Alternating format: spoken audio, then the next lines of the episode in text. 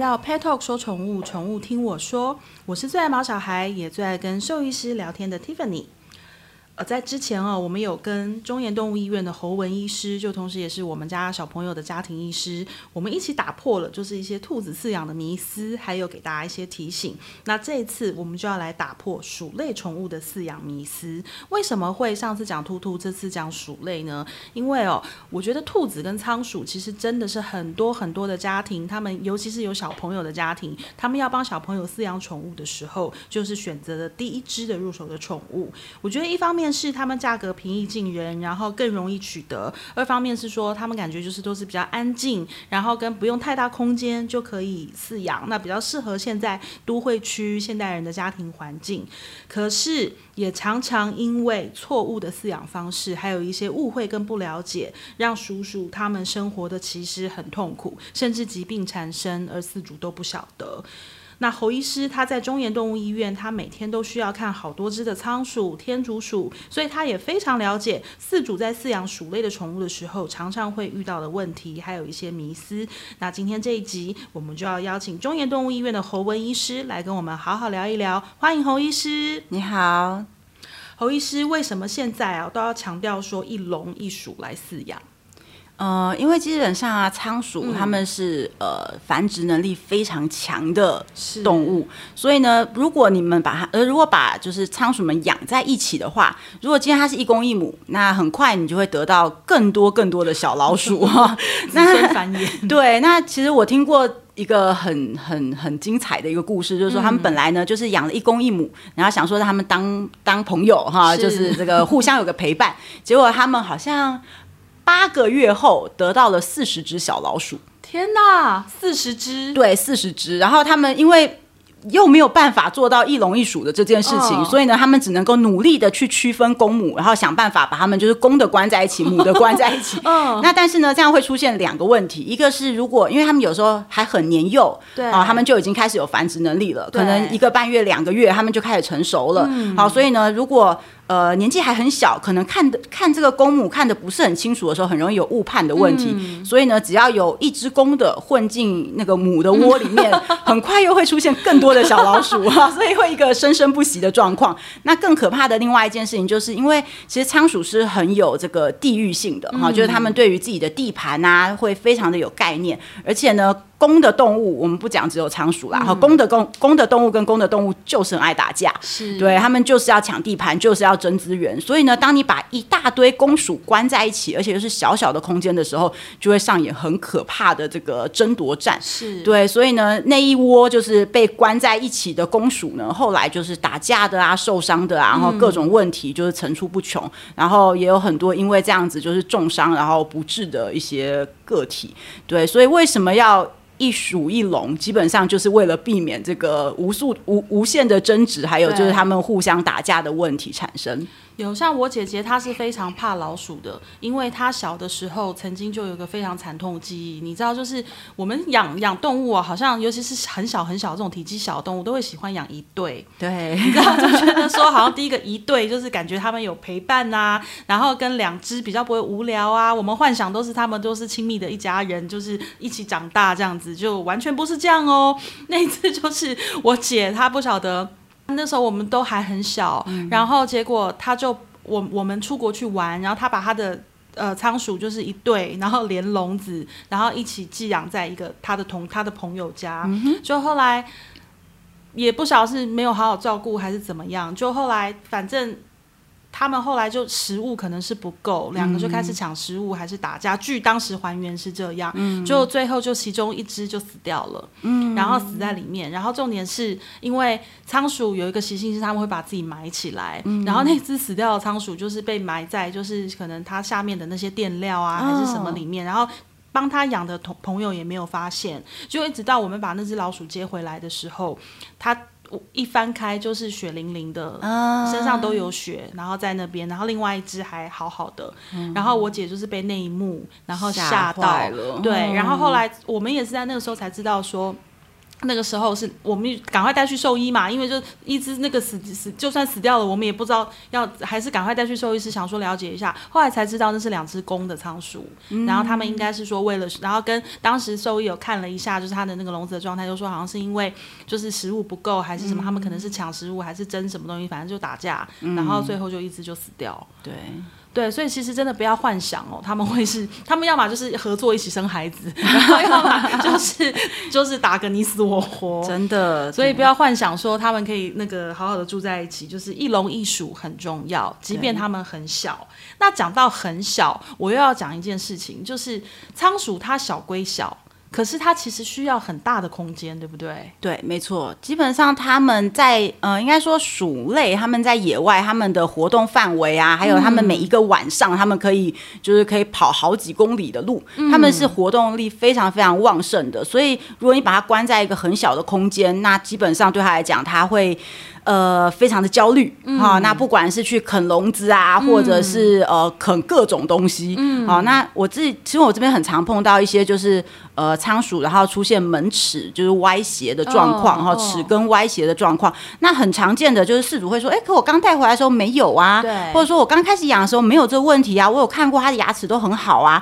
那就是因为他们可能空间真的比较不够，对。啊，那鼠鼠有点就是焦虑，所以他就开始一直疯狂的啃笼子，嗯、那有。有些饲主可能用的是铁丝笼，对，那你就会看到呢，他们就是用他们的上下门牙咬住那个铁丝，然后疯狂的拉扯。嗯，那在这样拉扯的状况下，有可能会造成它齿根的一个断裂。断裂之后，它可能虽然又愈合回去啦，或者是说又继续长长啊，但是它就歪掉了。对，那一般来讲，我们看到仓鼠的上下门齿是可以对合的嘛，就是它可以对咬，它们才能够去咬东西。对，但是当它的牙齿齿根歪掉之后，它的牙齿就再也对不齐了。对，对不齐，它又要呃牙齿还是会持续的长。所以就会产生就是牙齿过长的问题，对，所以有时候如果啦完全没有办法对合的情况下，有时候两个礼拜可能就会需要帮他做一次磨牙的动作，嗯、才能够维持他的上下门齿不至于长到嘴巴闭不起来啊，嗯、或是长到去伤害到戳到他自己的口腔之类的。嗯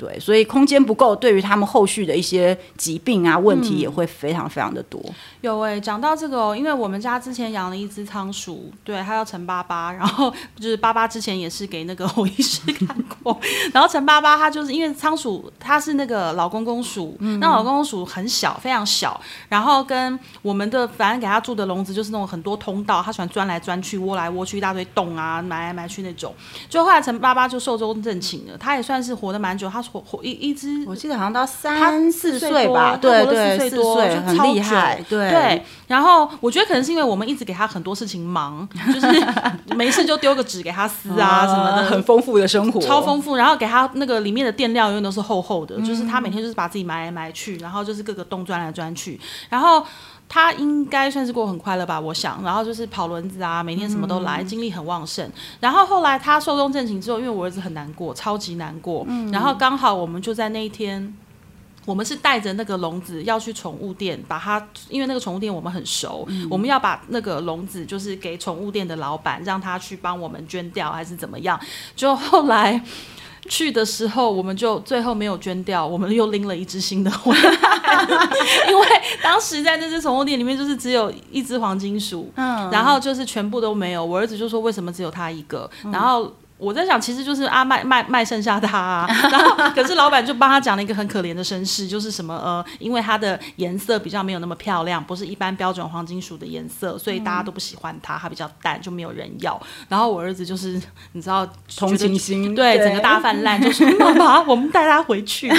那好啦，原龙拎回来就发现一个问题，本来那个是老公公鼠的笼子，现在住了一只黄金鼠。那知道你知道同样是仓鼠，但是侯医师就很清楚他们的体。型跟个性跟习性是完全不一样的。对。然后首先我们就发现，那个以前黄金鼠是哇塞，二楼三楼那个管子哦玩的嘞，就是很会。可是这个黄金鼠就比较第一个，他们好像对爬上爬下不太感兴趣，嗯、但他喜欢把自己埋起来，喜欢不停的用垫料就是挖挖洞。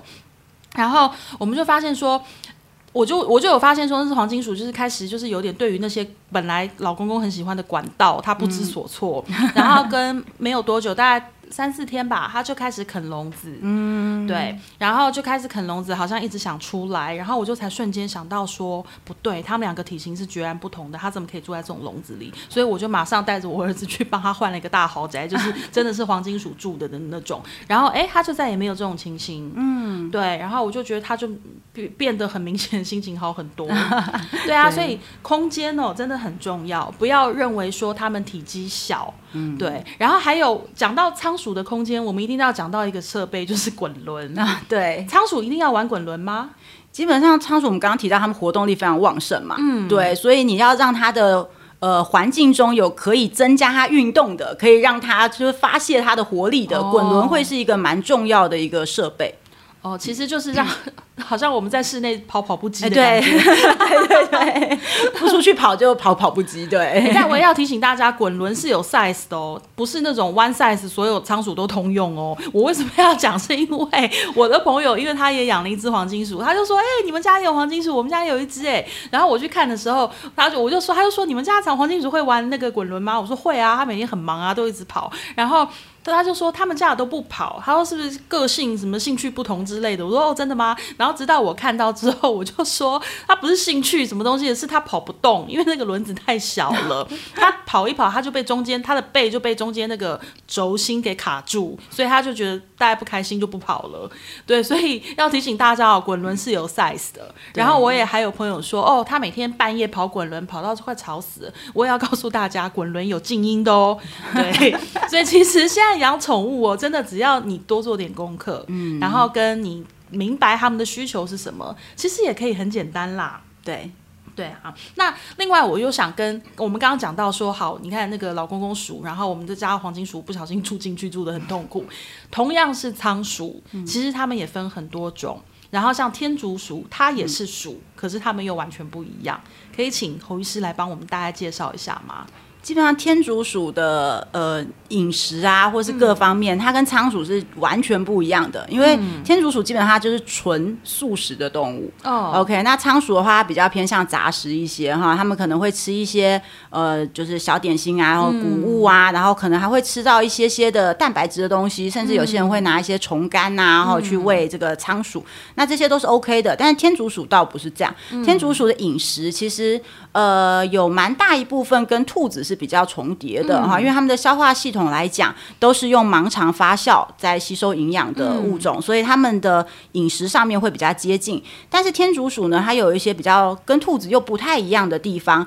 例如说，呃，像他们对于维他命 C 的需求啊，因为他们没有办法自己制造，然后他必须要从食物中去获得，所以有些人。我碰过蛮多次，比如说，哎，我之前有养兔子，那我现在养天竺鼠，他觉得就把所有东西沿用就好。嗯，但其实这样子的状况下，他如果没有特别去补充维他命 C，例如说没有给他吃新鲜的蔬菜水果啊，或者是没有给他补充维他命 C 的粉或是锭的状态下，很容易造成维他命 C 的缺乏。嗯，啊，那这样子对于他的软骨啊，哈，在关节运动上面就会开始出现一些疼痛，或者是是这个软骨变形的问题。嗯，啊，那呃，天竺鼠的活动范围。为来讲，跟仓鼠也不一样。仓鼠的话，他们会比较三 D 一点，就像你提到老公公鼠，它喜欢爬这个呃管道啊，哈，它会往上爬去二楼啊，甚至爬去三楼。但是天竺鼠基本上呢，它们就是一个比较喜欢在平面活动的动物，嗯，所以其实不太需要给他们就是二楼子，他们不太会跳高高，他们也不是兔子，就是后脚很有力跳高高，他们不太会。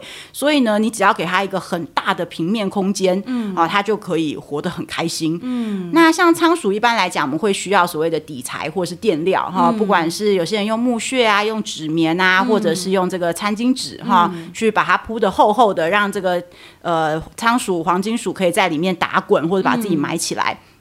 但是天竺鼠的话，基本上呢，它们只需要一个很柔软的地面。嗯，OK，那所谓的很柔软的地面，你可以铺很多层的毛巾啊，或者是有的饲主会使用水垫啊，或者是所谓的这个巧拼啊，哈，帮它铺在底下。那或者是有一些比较呃高高高高成本的哈，就是用它吃的草。在底下铺一层厚厚的草垫，嗯、好，那这样子的话就可以保护它的脚脚。那他们基本上不会把自己埋进去，嗯、他们就会很舒适的，就是躺卧在这个软软的垫子上面。嗯、那因为他们也是蛮害羞的孩子，所以呢，不管是仓鼠或者是天竺鼠，他们的窝里面都还就是他们的笼子里面还是需要有一个躲避的小窝。啊，那仓鼠会窝在它的垫料里面，或者是它的小窝里面。但是天竺鼠的话，基本上你就会看到它。就是可能就是钻进他的窝里面休息这样子哈，嗯、那有时候可能把一个屁屁露在外面，很可爱这样子。嗯、对，他觉得背对着你，你看不到我，对对对，我就看不到你，他就开心了。对，他只要把头埋进去，他有时候就开心了，就是很可爱。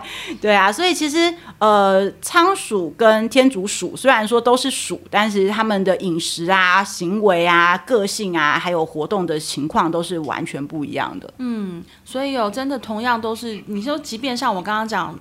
我觉得天竺鼠可能跟大家，因为不管体型还是怎么，跟大家都是比较不一样的，他还会觉得说，哦，他们是有明显差异。可是像黄金鼠啊、三线鼠啊，然后小白鼠啊，然后老公公啊这几种，他们其实很容易被混淆。事实上，他们的个性需求也不见得完全相同。对对，所以真的，如果你要养，我还是要拜托大家多做一些功课，因为。不管说在我们 Petal 的平台，还是说很多现在的呃协会，他们会分享很多很多的资讯。那我觉得更重要的是，你不要认为养一个这么小的东西，你就不需要带它看医生，你就不需要兽医师，你就不需要健检。如果今天你真的爱护它是一个生命，不管它再小，不管它取得再容易，或者是说你觉得这更不符合成本啊？哎，看嘛，这是你家的小孩耶，你讲什么成本不成本啊？对啊，那我们生一个小孩把它养大要花多少钱？对不对？就。就是今天只要是生命，它就会有健康，它就可能会有疾病的问题，那它就需要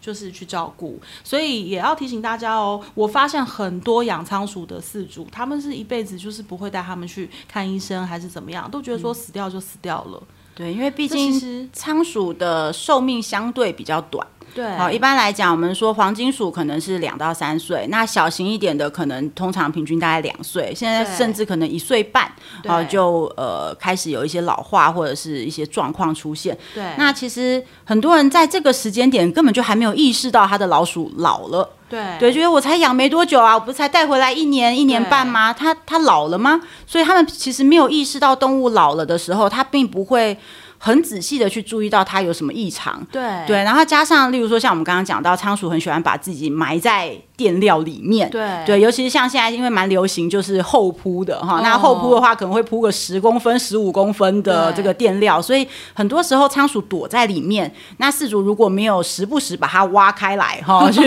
关心一下他的小仓鼠今天是窝在哪一个角落，有时候它如果有例如说有流鼻水的问题呀、啊，有打喷嚏的问题，或者甚至它在拉肚子，对。其实常常会被掩盖掉，不太不太容易去观察到。对，所以其实呃，有时候我会跟饲主讲说，我觉得你们会观察到你们家的仓鼠有状况，然后会带来医院。嗯、其实你们都是很细心的饲主，是，是你们是有认真在观察，有认真在看着你们的孩子，你才会发现到。嗯、因为我们知道有太多太多人，就是他把仓鼠。跟它的笼子当成一个摆设放在家里的概念，嗯、对，因为它就是摆在一个角落，然后转头过去的时候，哦，有一只东西会动，对，就是很像一个就是会动的一个摆设而已，对，所以他没有仔细的去观察它的状况，或者是观察它的，例如说食物的吃的状况啊，嗯、上厕所的情形等等，嗯、所以呃，如果没有仔细的去观察的话，哈，其实很容易会忽略掉很多的事情啦，对，嗯、那因为特别小只的动物啊，其实它们的。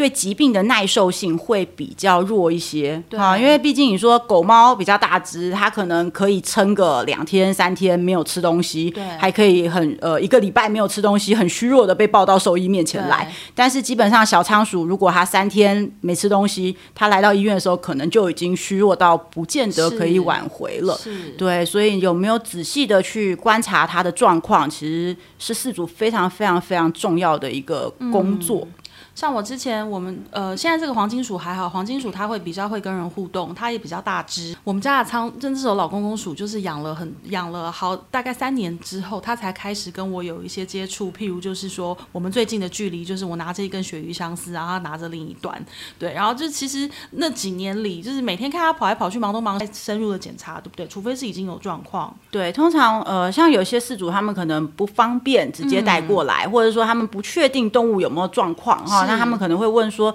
哎，那我要观察什么事情？对啊，我才知道我的动物有没有生病。那其实我们通常都会建议饲主，你可以在家里先去做一些比较基本的观察，例如说就刚刚讲到的活动力啊，然后它的饮食的状况，嗯、你放进去的饲料它有没有吃完，或是有没有。呃，把饲料搬走，嗯、有很多饲主说，哎、欸，他饲料盆都会不见啊。但是我会建议你去挖一下它的窝，因为他们常常都里面。对，如果你发现你挖出来窝里面的饲料量跟它就是跟你原本放在碗里面饲料量差不多的话，那还是没有吃哦。是，对，所以他如果有一段时间哎、欸、没有好好吃东西，那他你可能觉得他都有搬，但为什么还一直瘦？对啊，或者说怎么好像看起来怪怪的？对啊，所以在我们问说，哎、欸，你们家的动物有没有正常饮食、吃东西的状况怎么样的时候，可能不是单纯看碗有没有空，还要看他的仓库里面东西有没有少，OK，还有饮食就饮水的部分啊哈，因为其实通常大家如果是用水瓶的话，嗯、其实是可以看得到水量的减少的哈，所以通常兽医师会问的很简单，就是说，哎，他的精神状况怎么样？嗯，好，该晚上该出来跑跑跳跳的时候有没有出来外面？嗯、还是你发现你好几天都没有听到他出来跑滚轮了？嗯、然后饮食的状况怎么样？哈，饲料的量有没有减少，或是水量有没有减少？嗯、那再来我们会问排便排尿的状况，嗯、啊，那通常呢，因为他们的便便啊、尿啊，可能会被就是垫料吸掉，或者是被埋没在里面，嗯、所以呢，可能还是需要稍微去挖一下它的那个垫料的部分哈，就看一下说，哎、嗯，便便的形状、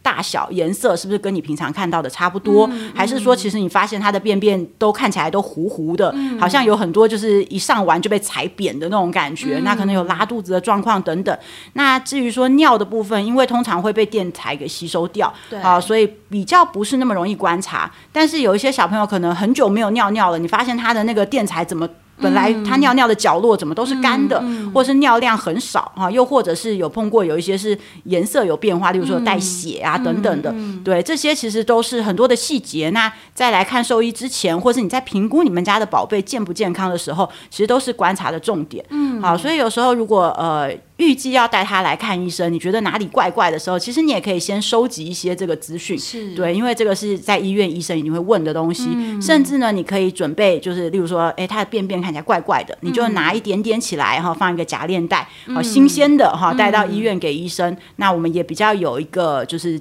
呃样品可以去做检测啊，嗯、我们才会知道说他确切的问题在哪里。嗯，那对于我们。很多就是新手四主，因为我最近真的是被问到烦，因为我儿子的同学大家都知道，就是我们家是做哪一行的，然后都觉得好像要养动物啊什么的，都要先来问问看。第一个都先问我们家有没有，因为觉得有时候会出现一些意外的惊喜，然后跟就是。呃，也会问说，就是建议养什么啊？嗯、那我发现很多妈妈她们都自己主动说仓鼠，嗯、对，因为相较于兔子哦，仓鼠就是仓鼠跟兔子，我觉得他们俩就是前两名啊。嗯、对，那可是相较于兔子，因为仓鼠感觉就是又更小更好养。那其实事实上也不是，就是每一种动物都有每一种动物你要去注意的地方。那针对就是这些想要让小朋友养仓鼠的家长，呃，侯医师有什么建议吗？呃，基本上如果打算要养仓鼠的话，哈、嗯，仓鼠我们刚才也提到它很多品种。对，那像老公公鼠，说实话呢，是比较不不太适合，就是呃年幼的孩子们去饲养的，因为它动作真的太快，嗯、啊，然后很小只，其实连成人我们自己平常就是爸爸妈妈要去抓，都常常抓不到它了。对，对，那更不用说小朋友想要去跟它互动的时候，哦、啊，可能会有不小心跑掉啊、摔掉、嗯、呃摔到啊之类的问题。嗯、所以呢，如果要养的话呢，其实像三线鼠啊、一线鼠，我们所谓的什么银狐啊、啊紫仓这一类的。嗯他们算是呃，可能跟小朋友的互动会比较好的。嗯、那黄金鼠呢，又比它们体型再稍微大一些哈，然后个性也比较呆萌，通常比较温和一些。嗯、所以呢，其实这两就是这一类型的会比较合适一点哈。那老公公鼠的话，我会建议就是要有一点呃饲养基础哈，或者是比较有一些经验的，我们再来考虑老公公鼠可能会比较好。嗯，OK，那在饲养的部分啊，其实。呃，仓鼠虽然很可爱，但是呢，其实它们的牙齿很有力，好、嗯，所以呢，其实非常，我们平常都会开玩笑说，被仓鼠咬到就很像是你拿个订书机订到你的手一样，哪。对，因为它们就是很有力的上下门牙哈，然后咬的时候其实爆血的几率也是蛮高的，嗯、所以如果呃想要让小朋友跟仓鼠去互动的时候，其实呃有时候刚带回家刚开始养的小仓鼠会比较紧张，毕竟到一个陌生环境，嗯、所以会不会？呃，不小心的去咬伤了小朋友，嗯、然后一咬到小朋友一害怕，可能一甩仓鼠就摔到地上去了。对，所以呃，在小朋友跟仓鼠的互动上面啊，可能真的需要比较小心。嗯、那我通常会建议，就是说先让仓鼠对于环境先有一定程度的适应。是。那甚至呢，你们可以先把你们自己的呃衣物也好啦，嗯、然后有你们自己味道的东西呢，先呃放在它的窝里面，嗯、或者是窝旁边，让它适应一下你们味道。嗯、然后呢，如果是真的比较紧张。的那种个体的话，嗯、你们一开始抱他的时候，可以不用。徒手直接上，好、嗯。哦，你也可以先用你们的，就我们刚刚讲到的衣物等等的哈，先盖住它，先把它慢慢的包起来，嗯、啊，然后先隔着衣物把它捧在手上，先去跟它做互动，啊，然后之后才会开始呃慢慢的徒手去跟他们接触，嗯、这样子其实可以避免一些受伤的问题，对，因为其实蛮多就是呃带仓鼠来看诊的爸妈，嗯，他们都说，哎，这仓鼠是我家小朋友要养的，嗯、但是呢养了之后呢，不小心被这个小仓鼠啃了一口之后，嗯、小朋友就不要了。嗯，对，那就剩下爸妈在照顾。嗯，对，所以这样子的话，其实呃，原本的目的性就不在了嘛，因为本来是希望小朋友有一个宠物可以互动，那当然也有一些生命教育的成分存在。对，对，那如果说最后就变成就是只有爸妈在照顾的话，那其实呃，这个宠物它的小主人跟它没有互动，也没有生活的这个丰富跟乐趣，就会比较可怜一点点。对啊，好啦，今天听侯医师讲了这么多，那你有想清楚了吗？就是。我还是要提醒大家，不管